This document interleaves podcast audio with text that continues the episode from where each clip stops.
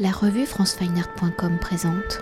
Giuliano Sergio, vous êtes critique, commissaire indépendant, professeur d'histoire de l'art contemporain à l'école des beaux-arts de Venise avec Quentin Bajac, directeur du jeu de paume, et Diane Dufour, directrice du bal. Vous êtes commissaire de l'exposition Renverser ses yeux autour de l'Arte Povera 1960-1975, photographie, film, vidéo, présentée au bal et au jeu de paume. Alors je le précise, hein, coproduite avec Triennale Miano où elle sera présentée au Pintran 2023, la version parisienne présentée à l'automne 2022 qui s'articule donc en deux lieux, le jeu de paume et le bal. L'exposition renverser ses yeux en faisant référence à l'œuvre éponyme de Giuseppe Pennone et en s'articulant en quatre sections corps, expérience, image et théâtre est une exploration d'un des courants majeurs de la scène italienne, l'arte povera, mouvement dans le courant des années 1960 en réaction et en réponse, entre autres, au pop art américain ou selon les mots de Germano Celan de 1967, fondateur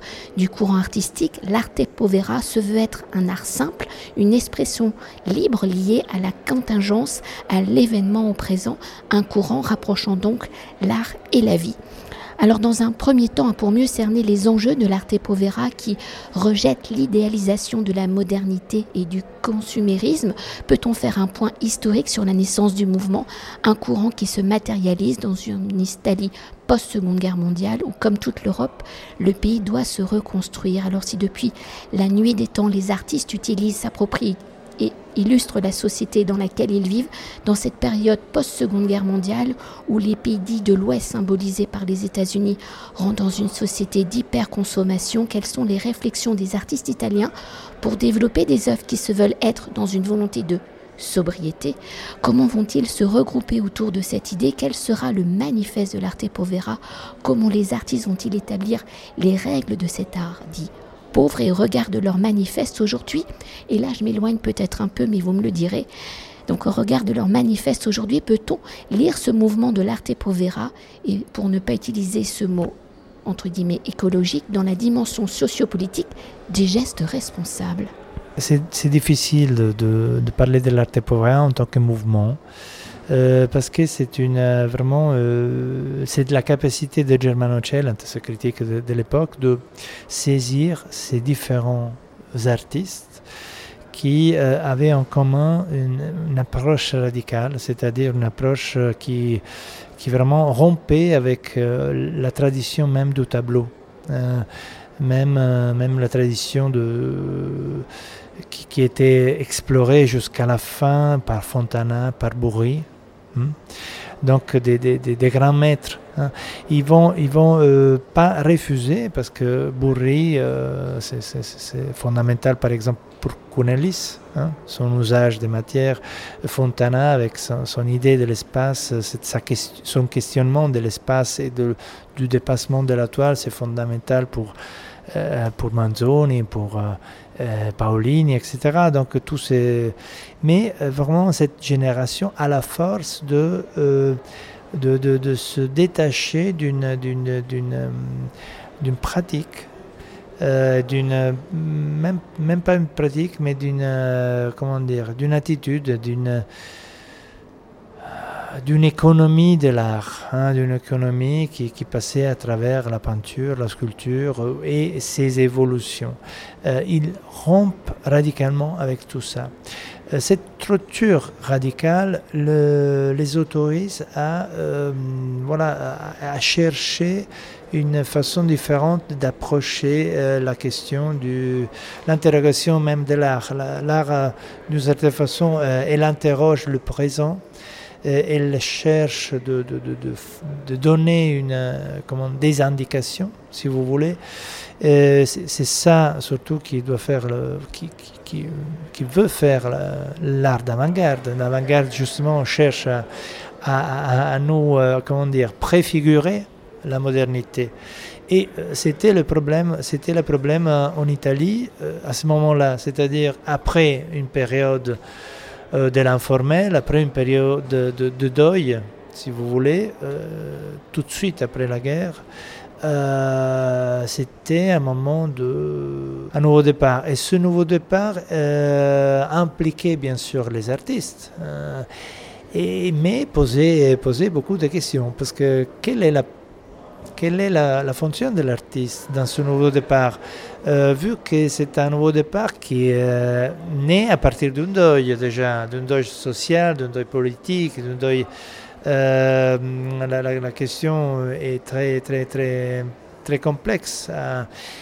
et c'est un départ qui doit essayer d'expliquer la modernité, mais tout de même euh, si on veut se libérer de la tradition académique, euh, la refuser complètement, euh, les artistes savent très bien qu'il y a quand même une culture visuelle dans laquelle ils se sont baignés, ils sont nés, qui est une culture qui est une, comment dire, une, une, série d'idéologies qui passent par l'histoire, l'histoire politique, mais l'histoire religieuse, mais l'histoire anthropologique du pays.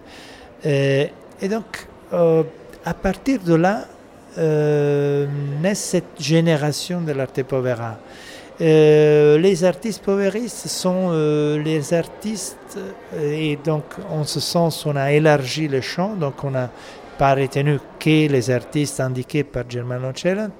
Les artistes poveristes sont tous les artistes qui ont voulu, ont voulu, ont voulu adopter cette attitude radicale et euh, donc éliminer toute euh, continuation d'une tradition, d'une évolution du tableau, de la peinture, etc., mais plutôt de, se libérer de cet aspect pour euh, regarder à la réalité de leur époque d'une façon absolument libérée. Libérée, ça voulait dire que toute attitude, tout geste, toute euh, toute expérience de la réalité pouvait être le point de départ pour euh, l'expérience artistique, mais dans le sens esthétique du terme, une expérience qui, euh, à ce moment-là remettait en question la position de l'artiste, la position du public, remettait en jeu tous les éléments, la, fonction de la galerie d'art, euh, parce que l'œuvre n'était plus un tableau, n'était plus une sculpture, donc n'était pas à vendre forcément. Et donc la galerie, c'est un espace pas de vente forcément, peut-être peut euh, pouvait être un espace tout simplement un lieu d'expérience où rencontrer le public, ou présenter quelque chose qui pouvait être quelque chose de différent. Donc dans ce sens-là, il n'y a pas un fil, disons, formel qui lie ces artistes au contraire, ils sont tous très éloignés l'un de l'autre, mais c'est une attitude euh, à la réalité et une attitude à remettre en jeu euh, la figure même de l'artiste telle qu'elle avait été euh, pensée ou interprétée par les générations précédentes. dans ce sens-là, il y a un profond et subtil plan politique de ces artistes-là. Cette exposition cherche à euh, faire un point sur un aspect euh, qui souvent a été, disons, mis en second plan par les artistes mêmes. Pourquoi? Parce que ces artistes, ils ont euh, construit, voilà, ils ont bâti leur attitude sur le refus de, de l'œuvre d'art, dans le sens traditionnel du terme et, plutôt sur une, pratique, euh, une expérience, hein, une, pratique. L'œuvre était plutôt, un processus, quelque chose qui se faisait, une expérience euh, de la pratique plus qu'un résultat final. Et, tout ça devait être, euh, d'une certaine façon, pour, pour rester dans la mémoire, devait être documenté. Donc, euh, ils ont euh, construit un, énorme archive de documentation, de, euh, de, documents, de films, de photographies, etc., qui, qui donnent la mémoire de ces expériences artistiques. Eh bien, tout ce travail euh, n'était pas euh, considéré en tant qu'objet d'art, en tant qu'œuvre d'art, parce qu'autrement, on allait dans une contradiction avec euh, la position, la position initiale. mais, bien sûr, les artistes sont bien connus pour leur capacité de jouer d'une façon très ambiguë et très ironique avec les images, parce que ce n'est pas tant le discours qu'ils font, ce ne sont pas des philosophes, et, pour cause, mais c'est un discours d'image qu'ils font.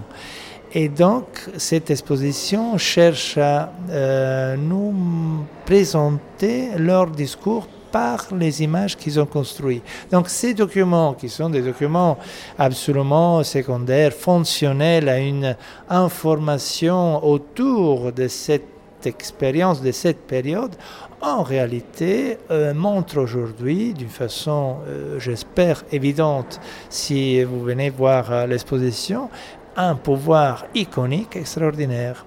Un pouvoir iconique qui révèle d'un côté cet engagement politique dans le sens qu'on a dit tout à l'heure, euh, donc pas militant, euh, mais plutôt d'une position euh, capable de refuser les idéologies académiques et pour sortir de ce jeu.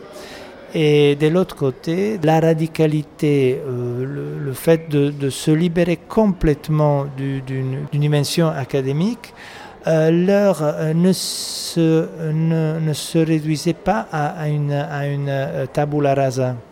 C'est-à-dire ne voulait pas, ne signifiait pas détruire tout le passé, éliminer toute cette histoire, cette culture, cette tradition euh, euh, euh, de l'art hein, sur laquelle se bâtit la culture italienne.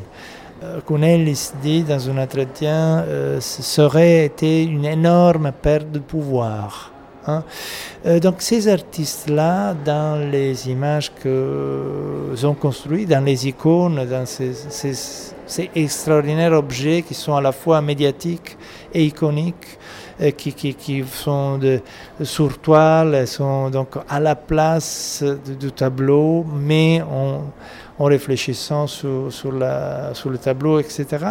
Et pour euh, poursuivre et pour entrer au cœur de l'exposition, où je pense que vous avez déjà un peu anticipé hein, les prochaines euh, réponses ou renverser ses yeux est une exploration hein, de l'arte povera, on l'a évoqué à travers la photographie, le film et la vidéo. Alors si l'arte povera est un mouvement entre guillemets s'inscrivant dans la multitude des écritures plastiques où le médium, le matériel utilisé pour l'œuvre est pensé comme une présentation et non comme une représentation.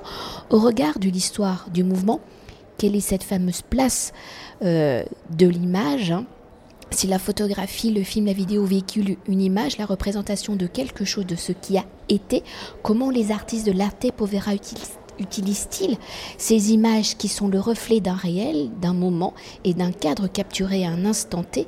Je pense que vous l'avez déjà légèrement évoqué, dans une matérialité de l'image, quelles sont les origines des images utilisées, comment sont-elles réécrites, détournées, et comment ces images vont-elles au-delà justement du fameux document de l'image, archive d'une œuvre, d'une performance alors, euh, ici, il faut penser que le mot document, ce n'est pas euh, un mot qu'il faut utiliser au premier degré. Quand ces artistes construisent des images, des documents, et euh, j'emploie le mot construire parce qu'il euh, faut bien l'imaginer. Hein. il, faut il faut savoir que la plupart de ces artistes travaillent avec des photographes qui sont absolument exceptionnels. Mimo Iodice, Ugo Mulas. Euh, Luigi Ghirri. Euh, donc, euh, c'est pas un hasard s'il y avait des, collaborations qui étaient tout à fait amicales. Et c'est pas un hasard si, ces photographes-là, depuis, deviennent les, les, principaux photographes italiens parce qu'ils ont, compris ce passage. Quel est le passage? Ben, Le passage, c'est que ces documents ne sont pas des documents tout simplement des documents de gestes, d'action. Euh, ce qui est documenté, c'est une culture visuelle de l'artiste. Quand vous voyez euh, des tableaux, des, tableaux miroirs de Pistoletto, quand vous voyez des, œuvres euh, photographiques sur toile de Paolini, quand vous voyez des vidéos de, de Dominicis, euh, Tentativo di volo, ou d'autres, vous allez découvrir euh, des références qui sont à une culture visuelle, euh, c'est-à-dire l'expérience que l'artiste fait, euh, qui est une expérience vitale, est une expérience qui nous donne, nous donne sa culture visuelle même.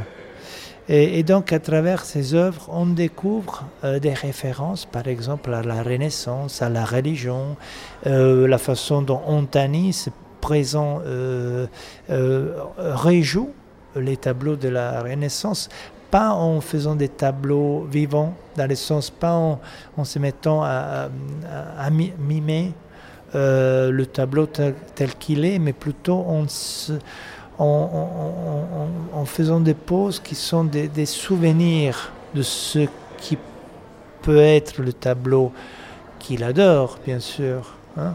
Euh, et, à travers ce souvenir d'une tradition picturale, jouer son propre corps, sa propre sexualité, son propre rapport à une tradition qui est une tradition religieuse, mais qui est une tradition qui implique par exemple euh, le rapport de la région et de la culture à la sexualité, etc. Mais d'une façon jamais militante toujours à travers euh, cette tradition anthropologique, visuelle, qui domine, euh, qui, qui, qui, qui, imprègne n'importe quel artiste italien. Parce que bien, bien sûr, partir, et ça c'est très important, alors, je peux faire une petite parenthèse. cette, cette, exposition présente les artistes italiens des années 60 et 70. Euh, sans aucune volonté de faire une euh, de présenter un mouvement national. Euh, il ne s'agit pas de ça, car cette, cette, génération est la plus internationale qu'on peut imaginer. C'est en, dialogue constant avec les Américains, les Allemands, les, Français. Je pense à Yves Klein, je pense à Boyce, je pense à Jasper Jones, je pense, voilà ils, ils, se découvrent en relation profonde où ils regardent, etc. Donc il n'y a aucune euh, euh, nécessité de, construire un langage national. Euh, au contraire, ils, vont radicaliser cette tabula rasa. Ce qui reste, une fois qu'on a éliminé tous les, éléments du langage plastique, c'est un patrimoine visuel et ce patrimoine visuel, donc c'est comment dire, ces ruines qui restent une fois qu'on s'est libéré de son propre euh, idéologie euh, académique, ben, ces ruines sont des ruines qui font, sont des références, sont des, qui surgissent, qui émergent. Euh, je ne sais pas, Rovesciare i propri occhi de Penone, ben, c'est un portrait, un portrait classique, non euh, avec ce visage, les yeux vides, euh, on dirait une sculpture romaine, euh, etc. Et au contraire, c'est l'artiste qui se rend aveugle. C'est le sculpteur qui se rend aveugle parce qu'il veut renoncer à toute possibilité de faire une, une sculpture mimétique. Donc, ce qui dit l'image est le contraire, c'est exactement le contraire du processus qui cherche à faire le, sculpteur. Et il y a toujours cette ambiguïté. Hein. Les artistes jouent toujours cette ambiguïté entre ce, patrimoine iconique et leur capacité de s'en libérer ou de le réutiliser. Et pour poursuivre, hein, la diversité de l'utilisation de l'image à travers l'arte povera étant multiple, hein, et on le voit à travers euh, l'exposition, pour nous raconter cette histoire, vous avez articulé justement l'exposition en quatre sections, et je les renomme corps, expérience, image, Alors quelles ont été vos réflexions justement pour cartographier l'utilisation de l'image en arte povera à travers ces quatre sections, à travers ces quatre sections? Quelle dimension de l'image, de sa conception, de sa réception avez-vous traité Parce que tout à l'heure, pendant la, présentation euh, avec mes collègues journalistes, hein, vous évoquiez justement cette euh, lourde réflexion que vous aviez eue avec euh, Quentin Bajac et Diane Dufour pour savoir comment vous alliez présenter et articuler justement l'exposition. Ça n'a pas été si simple que ça. Euh, disons que chacun des artistes présentés ici sont des artistes majeurs. Et dans leurs euh, œuvres, il y a une résonance de thématiques qui est bien difficile à cerné. Donc, il s'agit d'une exposition qui présente, je crois, des œuvres très très importantes et, et des artistes qui ont un langage très très développé dans différentes directions, comme on a dit tout au début. Donc il était l'enjeu de l'exposition était de offrir au public un parcours. Et pour cela, on a imaginé de offrir des clés de lecture qui sont euh, voilà les quatre sections, sections thématiques. Euh, ces quatre sections offrent des clés de lecture euh, associant certaines œuvres. Et bien sûr, euh, on pourrait aussi imaginer des échanges, c'est-à-dire des œuvres qui sont dans les corps, les mettre dans l'expérience plutôt que l'inverse ou dans les théâtres, etc.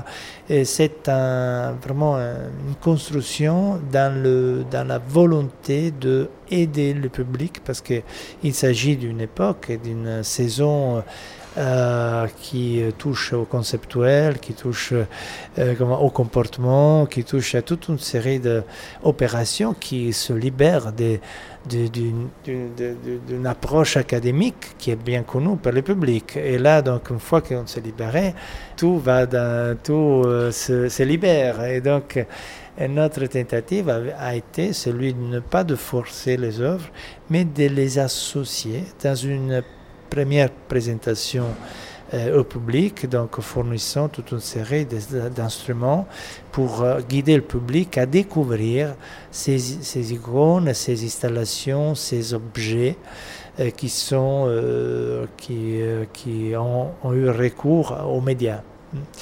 Euh, bien sûr, euh, l'invitation, c'est aussi au public d'imaginer d'autres parcours, de repercourir l'exposition et, de découvrir qu'en réalité, on peut aussi associer euh, des images qu'on a trouvées dans d'autres sections et, donc euh, euh, découvrir la richesse de chaque pièce. Hein. Euh, mais je pense que ce parcours a été important pour nous aider à offrir au public un, parcours d'initiation, si vous voulez, ou d'initiation, peut-être c'est pas le bon mot, mais d'approche à ce mouvement et à, ce, à cette construction euh, d'une image, d'un imaginaire de l'arte povera. Euh, c'est très important. On a aussi présenté beaucoup de, catalogues, de livres euh, qui, euh, qui, qui, présentent effectivement cet usage ambigu parce que ces images sont à la fois des documents qui vendent des, des, catalogues, donc je ne sais pas, les, chevaux de Cunelli, c'est l'icône, par exemple, cette action fameuse de 69 où Cunelli présente 12 chevaux vivants dans une galerie, donc il n'y a rien à vendre, il y a, y y a juste des animaux, hein, de la vie, hein, de la vie, de l'énergie, de la, présence physique. Hein, L'art, c'est ça. Hein, Cunelli nous dit, voilà, et, et, cette icône, et cette icône va, va, va après, cette photo choisie par Cunellis devient peut-être une des, icônes les plus connues de cette arte povera. Donc elle devient un instrument de communication, mais à la fois c'est une image iconique qui... Euh, donc il y a toujours des, différents degrés pour, pour comprendre ces, ces, ces œuvres. Et peut-être quand même une dernière chose hein, pour conclure notre entretien et pour évoquer le titre de l'exposition Renverser ses yeux qui fait référence, je le rappelle, à l'œuvre éponyme de Giuseppe Pennone. Quelles ont été vos réflexions pour choisir ce titre à travers les propos de l'exposition, de la définition de l'arte povera par l'image? Comment cette œuvre est-elle justement image? Enfin, vous l'avez déjà évoqué. Euh, précédemment, mais comment, cette œuvre fait-elle image Est-elle à l'image du récit raconté? Et si à l'époque les artistes de l'arte povera étaient dans une bascule du regard, du regard porté sur la société, hein, comment souhaitez-vous justement basculer le regard du visiteur? Renverser ses yeux, c'est bien sûr, euh, comment dire, une euh, invitation au public à euh, s'apercevoir que l'Arte Povera, comme d'autres mouvements d'avant-garde à cette époque-là, ils ont eu la capacité de, de faire la, fonction des médias. Hein. Euh, de s'en approprier, de transformer ces médias qui étaient des médias de, communication, qui avaient donc un statut euh, très, euh, très défini, une fonction établie, donc des genres euh, des gens, euh, reportages, publicité, etc. Tous, tous ces genres de, de, de, de l'information, de la photographie étaient, étaient désormais codifiés. Eh bien, de prendre ces codes, de prendre, euh, de, comprendre que ces images-là avaient donc un, un ancrage à l'intérieur de, public. Et qu'on pouvait euh, détourner euh, ces, médias, ce langage construit par les médias, et le réutiliser, euh, le, mixer avec une tradition qui était précédente pour essayer de, construire des icônes qui allaient nous, parler du présent, hein, de, construire une, hypothèse euh, ironique, parce que euh, souvent il y a, l'ironie à travers les œuvres de l'arte povera, pour euh, nous offrir une vision de, de l'époque. Et cette vision, effectivement, elle est d'une modernité surprenante. Disons que l'art contemporain tel qu'on la connaît aujourd'hui euh, né euh, en large mesure à, ce moment-là, hein, avec ces mouvements-là, avec cette capacité de euh, s'infiltrer à l'intérieur des médias et de, les renverser. Hein. Et donc c'est ça, renverser ses yeux. c'est d'un côté un récit historique à ce qui s'est passé au, milieu des années 60, mais aussi euh, probablement une, euh, une invitation euh, au public et aussi aux jeunes artistes, je crois, pour faire attention à ce qui est le système de, des médias, qui est un système de construction de l'image. Aujourd'hui, c'est comme à l'époque, on est encore plus baigné dans ce fleu d'images. Et donc, réussir à s'en tirer, à le s'inapproprier, à déconstruire euh, l'idéologie qui, qui, le tienne, ce flot d'images, pour euh, essayer de faire voir à travers ça une possibilité esthétique nouvelle et donc avec toutes ces contradictions. Parce qu'attention l'intérêt de ces artistes était de ne pas nous offrir un, futur serein et, limpide, mais plutôt de, nous, offrir la complexité de, l'enjeu du présent et de la modernité. Donc euh, c'est ça le, souhait euh, qu'on se fait, qu'on présente cette scène euh, désormais ancienne pour le public actuel. Merci beaucoup. Cet entretien a été réalisé par franceweiner.com.